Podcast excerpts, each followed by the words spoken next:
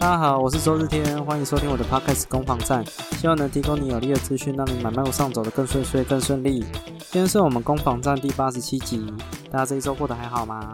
今天一样哦，跟各位分享三则有趣的不动产新闻，给大家做参考哦。那第一则，首先要提到的是这个中山北路豪宅赔售，前屋主惨赔四千四百四十二万。哦，这是讲到中山北路有一个呃社区是远雄盖的房子，啊，它的成交价大概都到一亿多到两亿多之间。然后最近有一笔新的实价登录出来啊，其实它赔售的状况啊，非常的非常的凄惨，就是它上一手跟这一手相比之下，其实赔售了很多啊。那也会简单谈到这个赔售的一个现象哦，到底现在发生的普不普遍？那后面的时空背景状况是什么？等一下会跟各位做分享。第二则则是这个撑过疫情却狂倒店，网街一真相，先收掉是对的。这个是讲到说 PTT 有一个文章哦，是讲台北市内湖地区啊，有一个呃有一个巷子，它里面有很多的店，包括呃那种健康饮食的店呐，健康便当。哦，还有早餐店啊、饮料店啊、臭豆腐、火锅、鸡排店等等的。但是他在那篇文章里面讲到说，好像有很多的店都倒掉了，觉得是一个很特殊的倒店潮，甚至还有那个开卤味店的，在还没有没有讲就直接结束营业。然后就讲到说，疫情下撑过来都没有倒的店啊，为什么现在开始狂倒？那就有一些网络上的这个这个网民们就有做这样的现象的一个讨论。啊，那我也会讲到说我自己观察到的情形是什么，也可以可以观察一下这个你所在的区域的一些呃那那种店的营运的状况是如何。那第三篇哦，则是这个房仲爱上 Chat GPT，卖房文案全靠它，快又吸金助成交啊。这是讲到说新北市板桥地区啊，有一个房仲业者就表示说没有办法想象哦，没有 Chat GPT 的生活，因为他觉得 Chat GPT 帮他写了非常多的文案，让他在这个社群媒体去打广告啊，还有这种。呃，买卖的这个法律文件都可以透过他强大的会诊系统哦，可以帮他省时省力，所以他就说他没有办法想象啊，如果没有 Chat GPT，他之后怎么去作业？那这个也会讲到说我自己操作下来的结果大概是如何？我觉得他他有些东西确实可以用，但是有一些我觉得是这篇新闻有点夸大了。但是就讲到这个 Chat GPT，它是如何影响防重业者的一些。不管是行销啦，或者是一些问答啦，或者一些呃客人的一些想法，我觉得这是未来哦。其实 Chat GPT 影响层面很广啊，那房中业确实也有被影响到。我觉得这个也会讨论一下，我个人认为未来可能的一个趋势啊。OK，那我们就开始今天的节目啊。那首先第一则，中山北路豪宅惨赔四千四百四十二万哦。这是一个中山北路的豪宅，叫远雄富都。那它的高楼层哦，最近成交了一点二四亿。啊，那前屋主的话大概持有十年，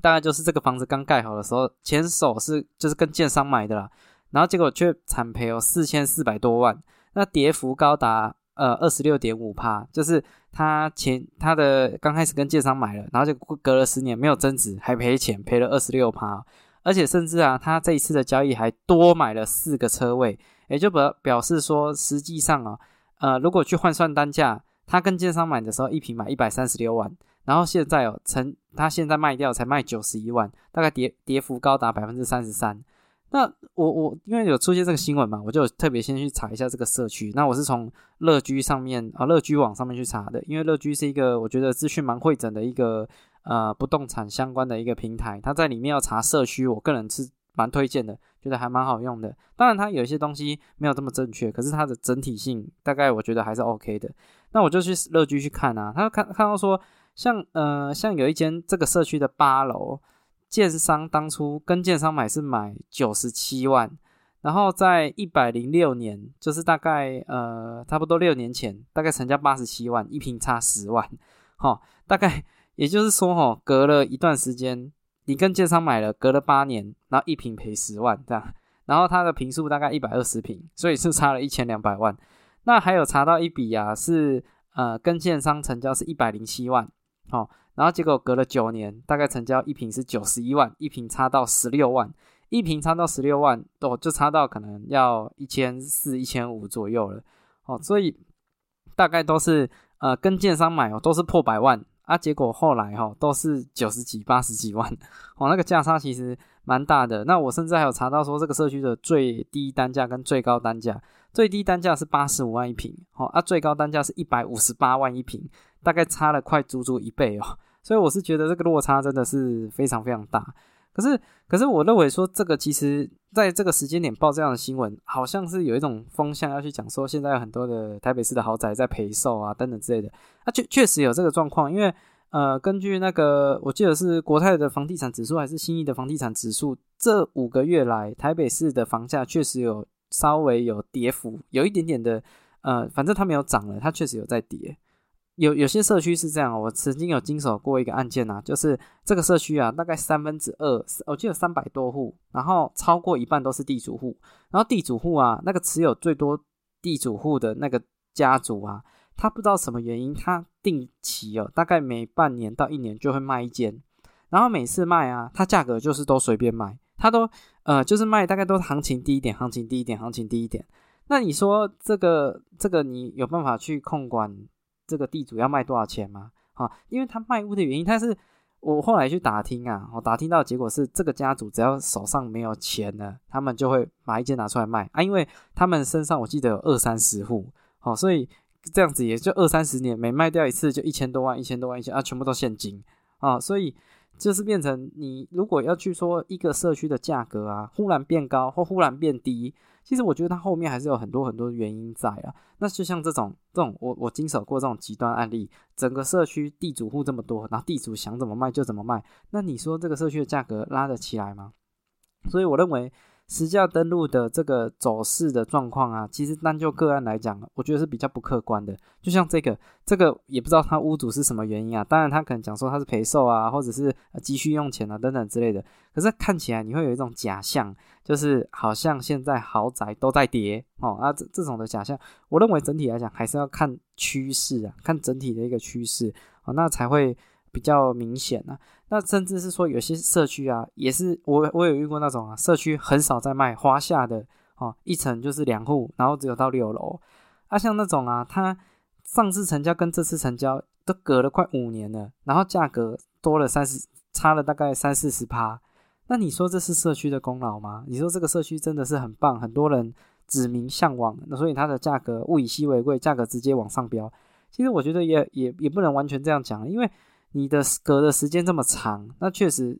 那时候上一间在卖的时空背景跟这时候在卖的时空背景本来差异就很大了，所以我认为那个社区的行情啊，去看说上一手多少，这一手多少，那一户多少，这一户多少，其实那个很多都是个案的一个选择啦。我像我自己本身也常常遇到屋主会讲说啊，你知道吗？我们社区最高价就卖到一平五十万了啊，你现在跟我讲说要卖四十三万。我真的很想讲说，哎，姐姐啊，那时候五十万也有那时候的时空背景，这时候这时候的时空背景啊，对吧？所以你实在是很难去拿来做相提并论啊。它只是我觉得是市场上有一个氛围，有一个状况，就是新闻有去找那种赔售的案件，然后去打新闻哦，想要营造出一个房价确实有在下滑的一个趋势。我还有看到说什么什么内湖开价就赔钱啊。还有什么松山区的豪宅屋主哦，十呃持有十一年赔掉赔了一千一百万，一年赔一百万哦，就是有这种赔售的新闻出来。可是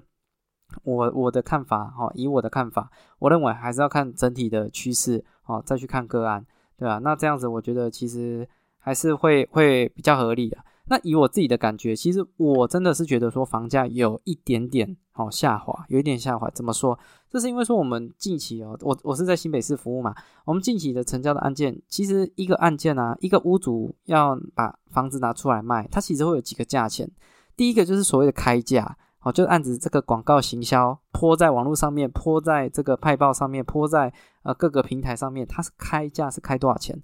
那在开价多少钱之余呢？它还会有一个底价哦，开价跟底价，底价就是屋主设定的呃目标，就是啊，我希望可以卖到多少。那除了底价以外，其实还有一个叫可收价哦，可收价的意思是说，也许哦收到这个价格，屋主会考虑哦，比如说一个案子开价一千万，然后目标他是希望可以卖九百万。但是你说九百万以下有没有空间？呃，也是有可能有空间啊。他就我们通常可能就会问屋主说：“哎，那我问一下啊，那请问一下八百五的话，我们这个斡旋或邀约要不要收过来谈？”我们会问屋主说：“你如果价格以下大概多少？我们要留意这组客户啊。如果价格差太多就不要，因为价格差太多，有时候大家的定义不一样啊。有些说你价格差太多不要谈啊，有些人的价格差太多，是差十万，有些人是差一百万，所以比较优秀的房仲就会在呃跟屋主接洽的时候，就会问清楚说，哎，大概多少可以谈，哦，要要有一个数字啊，这样子大家比较好去做事啊。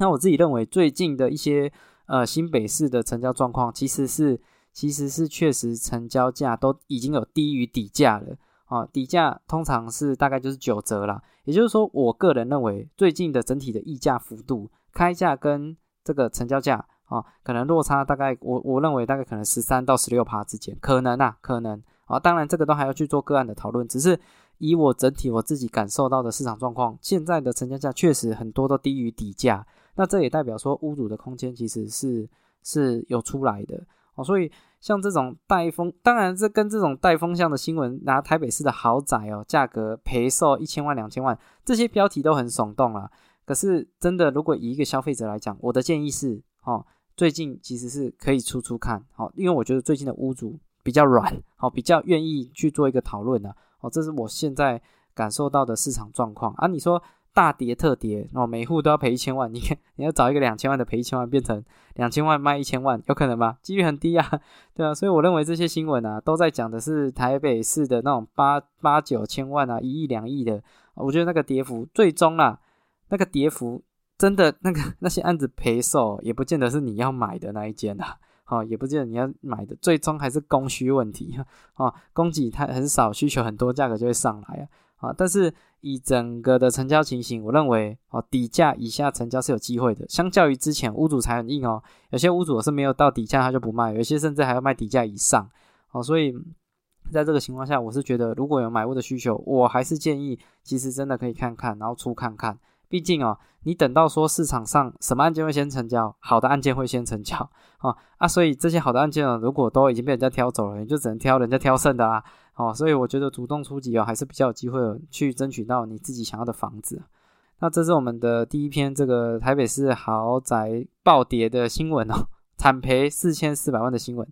OK，第二则则是我们这个撑过疫情却狂倒店哦，网街真相哦先收掉是对的。他是讲到说内湖的巷子里面有很多的店家倒闭哦，就是都不不无预警式的哦，可能今天有开，明天就收起来了。他觉得说百业萧条，为什么疫情没有收啊？这个疫情后收起来了。那网络上的这些网民们就提提出哦，大概是在三个面向哦，造成了这种可能的现象。第一个就是人事哦，因为现在的人事成本变高了哦，不管是基本工资啊，或者是这个这个薪资结构啦，然后这个劳工权益啊等等之类的啊，跟以前跟现在的人事成本只有变高没有变低。那第二个则是原物料了哦，就是因为原物料常常会缺一些原物料，那原物料的进货成本可能变高，像之前有蛋荒嘛啊，就是缺蛋，就造成蛋的价格上扬。那第三呢，则是这个租金上扬啊，导致说啊这个店家撑不上去了。那这个也很合理啊，因为最近啊。我认为，因为各位知道说，现在住宅住宅的房价在这两年啊，疫情过后，其实价格都有起来。可是像店面啊，店面的价格上升的幅度其实不高诶，有一些店面可能像像我自己有碰到，可能三年前就已经卖呃三三千万，那现在可能最多变成可能三千三、三千五，可能才一层一层多的一个涨幅。可是它是用十年的期间去摊提的，而不是像一些住宅的房子，它可能一年就涨十趴了。好，所以在这个情况下，我认为租金的租金的上扬其实是反是反映的是比较晚的，相较于这些住家哦的价格相比之下，店面的租金上涨是比较晚发生的。各位知道说，如果今天有跟店家做生意啊，呃，有跟房东打租约了，如果你有打租约啊，通常可能两年或三年。会调一次租金，那可能就是两趴三趴调一次啊。比如说这两年我的租金就是十万，然后两年过后就调涨五趴，哦，这通常的方式是这样。可是各位这这种房价的波动啊，它有时候它是一年就就马上就拉起来的，所以你那个租金的店面租金的涨幅，反而跟住宅房价的涨幅相比，店面租金的涨幅还比较比那个幅度还比较小。哦，这是一个很特殊的状况，所以我相信，其实如果有一些店家倒闭啊，像我自己本身，我在新北市新庄地区这里，新庄地区就有一些店家就直接换人啦，哦，就直接贴公告讲说，房东房东调涨租金太过分，哈，我们要换到新地方，就就有这种的呃这种的公告产生啊，所以我认为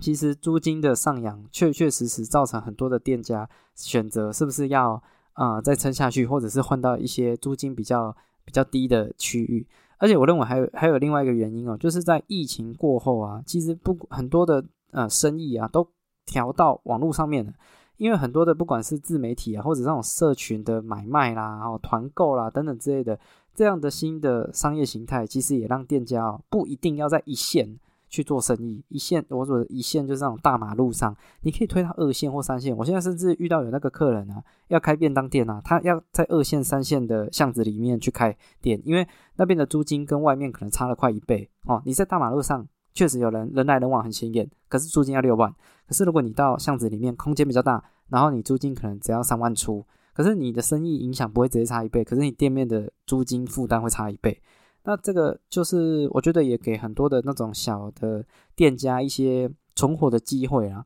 像最近啊，台北市的呃台北市的五分埔出现租金单价破万的交易记录。好，这是讲到说哦，在那个松山路一百一十九巷台北市就是五分埔那里面呢，有以一一每月七万哦出租一个六点九五平的店面，也就是说一平的店面租金哦是一万一平一万块。哦，这是非常非常惊人的哦！哦，这在台台北市当然寸土寸金，可是再怎么样也没有那么贵，所以最贵最贵的租金表现反而是在五分埔商圈里面。那这又凸显什么什么状况呢？这是因为那个店面很小啊，店面只有七平，诶，七平一个月租七万，一方面它租金其实负担比较 OK，你月租七万其实是。呃，就是还算是十，我觉得十万块以下啦。其实大家做生意都还有机会。可是你像那种什么 Seven 啊，或者是那种大的，可能都是十几万、二十万啊，甚至那种那种什么 Costco 那个可能一一个月要可能一百五十万这样子。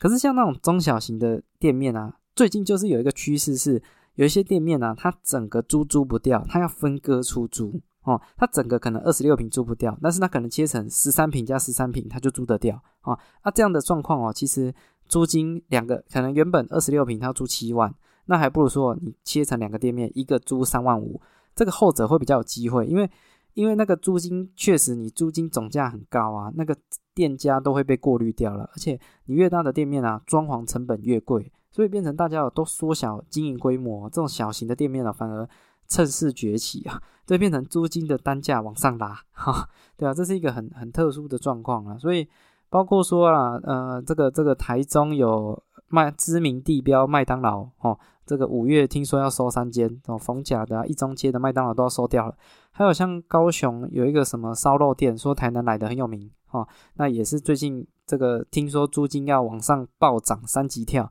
那导致说那些店家都撤掉。其实很多很多的大中大型的店家，有一些他可能原本租约就打很久了，所以时间一到，那个屋主啊就会租金 狂飙，可能原本才租你六万，直接要给你拉到十二万啊十三万，好去反映那个房价跟反映的整体的一个涨幅，那就很变成很多就在洗牌啦，哦，真的是在洗牌，所以可以留意一下。你周遭的这些店家是不是有一些改变？那我个人认为啊，其实这不是一个非常非常好的现象，因为因为确实是在疫情过后，很多的人都从线下的实体生意改成线上的线上的生意。那你又把租金往上调，其实就变成增多周少嘛。其实做实体生意的人就已经变少了，然后你租金又往上涨啊，这么多店面在出租，对吧？就造成像现在，如果各位有到台北市。有到东区，你就可以发现说，其实店家也都已经洗牌洗一轮了。所以在这个情况下，我认为啊，你还是要先让店家能存活下来，才有办法啊，有一个商圈上面的发展呢。哦，所以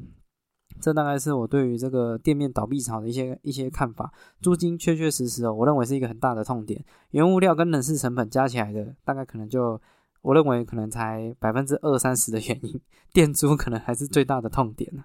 OK，这是第二则的新闻。那第三者哦，则是这个房仲爱上 Chat GPT，卖房文案全靠它，快又吸金助成交哦。哦，这个新闻蛮有趣的，就是是说那个 Chat GPT 其实有很多的这个人去使用嘛，那很多的领域哦。据说，据说现在在美国啊，你如果有身体有不舒服啊，问那个 Chat GPT 的那个答案啊，呃，可信度啊，就是大家问同样的问题，问实体的医生跟问 Chat GPT。有百分之六十的民众认为 Chat GPT 更有同理心，他们觉得他们的回答更有同理心，比这个一般的医生来的好多了啊！这是突凸显出一个很很特殊的状况，就是说 Chat GPT，我不我不敢说他的回答一定是有多精准，可是 Chat GPT 的那种这种聊天的那种感觉，跟人聊天的那种感觉，回复的感觉，其实是回应了很多人的那种心理需求啊。对啊，那种一问一答，我不知道各位有没有用看，真的是蛮鼓励去尝试看看的。因为你只要有一个 Google 的账号，你就可以去使用它。那这个就讲到说，呃，房仲爱上 Chat GPT 嘛，我就想想看说，如果今天要写一个卖房的文案，到底 Chat GPT 可不可以？好，那我就有试着下关键字说，啊，请请给我一个主打地点的行销文案，啊，那可以帮我生成生生生出一个文案吗？啊，他就开始写哦，诶，我发现他写的还蛮好的。我这边念一下哦，我是请他写一个主打地点的新庄区的文行销文案，好，然后他就开始写了。他说，本房屋为一间电梯三房，位于新北市新庄区，交通便利，生活机能完善，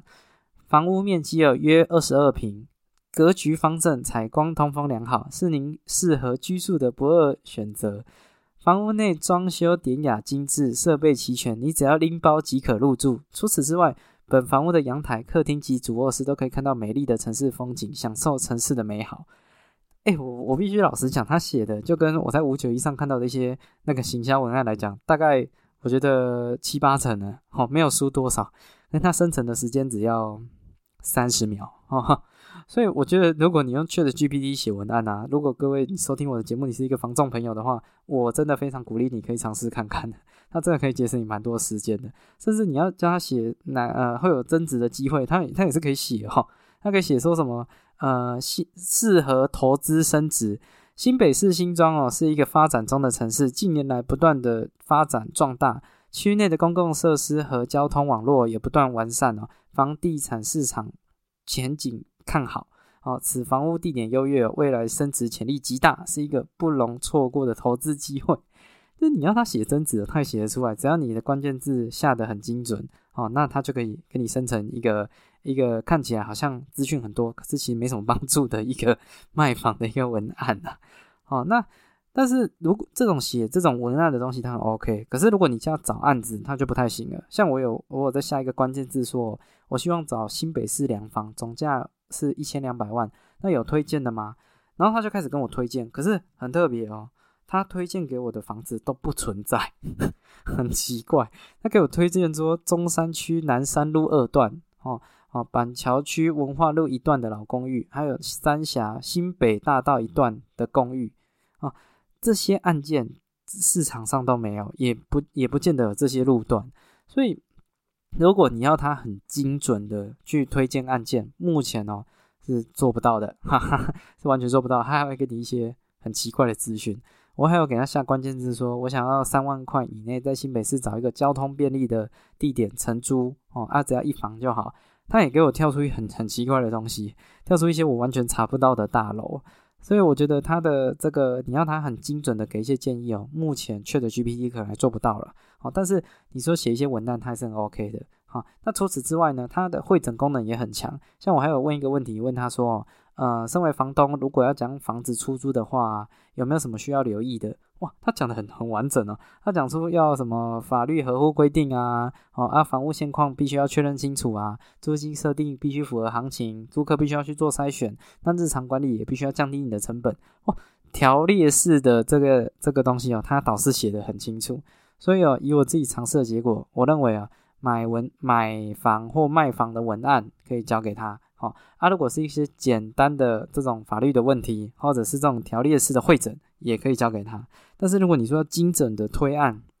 哦，精准的，我要找什么案件，目前哦做不到。哈哈，这个这个部分还是要有劳呃这个这个房仲跟房仲接触啦，好啊，可能比较有机会，因为。我觉得有时候是这样啊，你今天跟人家讲说，我希望我两房，好，我希望我三房，可是那个背后啊，两房也有很小的两房，有那种十一平的两房，也有二十平的两房，那其实落差也很大。所以当今天其实呃客，我像像我自己接触了，有些客人他讲的那个需求，其实都要问的蛮深入的才会知道状况了。我最常问的就是会问客人说，呃，你大概现在住的房子给你的感觉怎么样？啊，其实从自己住的房子去延伸，像如果呃客户回答我说他住公寓，我就知道说他的使用面积哦不能太差，对吧？不然你那个公寓二十几平，然后换到一个电梯，然后只剩十平，其实那个空间感落差太大，大家接受度都很低。那有一些他会讲说他住在楼中楼，OK，那我就觉得你楼中楼，其他的楼中楼就可以接受，因为楼中楼这种产品还是要挑人哦，挑人去买，因为有些人会觉得楼中楼比较不安全啊，觉得未来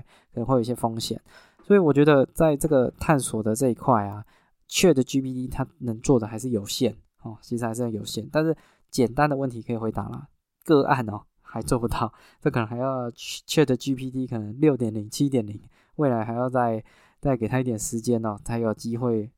取代这个防中业，提供给客户更更完整的资讯呢。哦，我的看法是这样。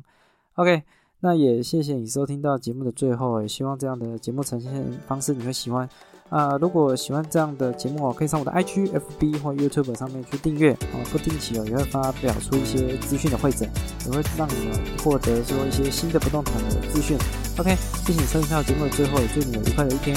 周日天，拜拜。